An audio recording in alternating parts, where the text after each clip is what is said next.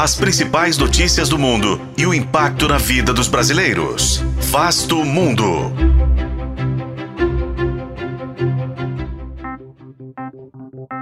A Argentina vive um clima de expectativa à espera das eleições presidenciais. Uma incerteza que aprofunda a desvalorização do peso e a crise econômica do país. Mas afinal, o que pode ocorrer nas eleições argentinas? Este é o Vasto Mundo, podcast de relações internacionais do tempo, e juntos vamos saber mais sobre a corrida eleitoral e seu impacto na economia. No próximo dia 22 de outubro, a Argentina vai escolher o novo presidente. As pesquisas eleitorais divergem bastante em seus resultados.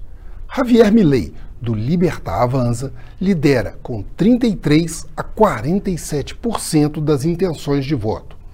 O atual ministro da Economia e candidato do União por la Pátria, Sérgio Massa, tem entre 31 e 37%.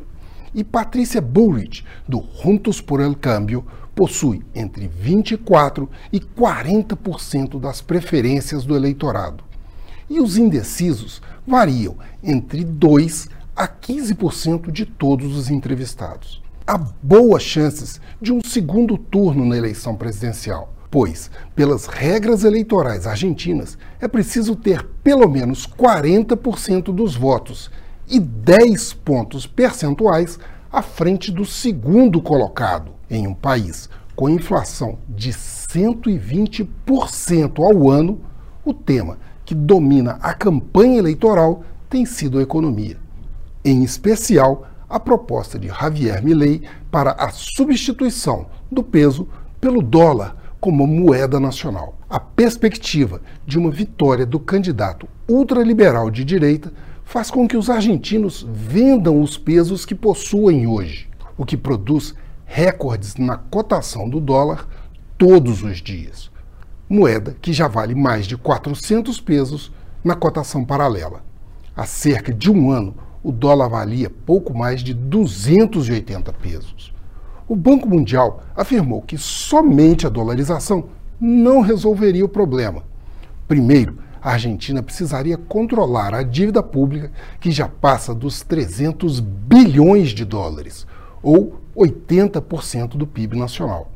Outra questão é que, para dolarizar, o Banco Central precisaria comprar divisas para transformar todo o dinheiro circulante em dólares, o que custaria quase 40 bilhões de dólares em cotações de maio deste ano. É 5 bilhões de dólares, ou 1% do PIB, a mais do que há nos cofres argentinos para realizar a operação. Mas isso era quando a cotação do dólar era praticamente a metade do que ele vale hoje. Eu sou Frederico Duboc e este foi Vasto Mundo. Acompanhe este e outros episódios no YouTube, nas plataformas de streaming e na programação da FM O Tempo.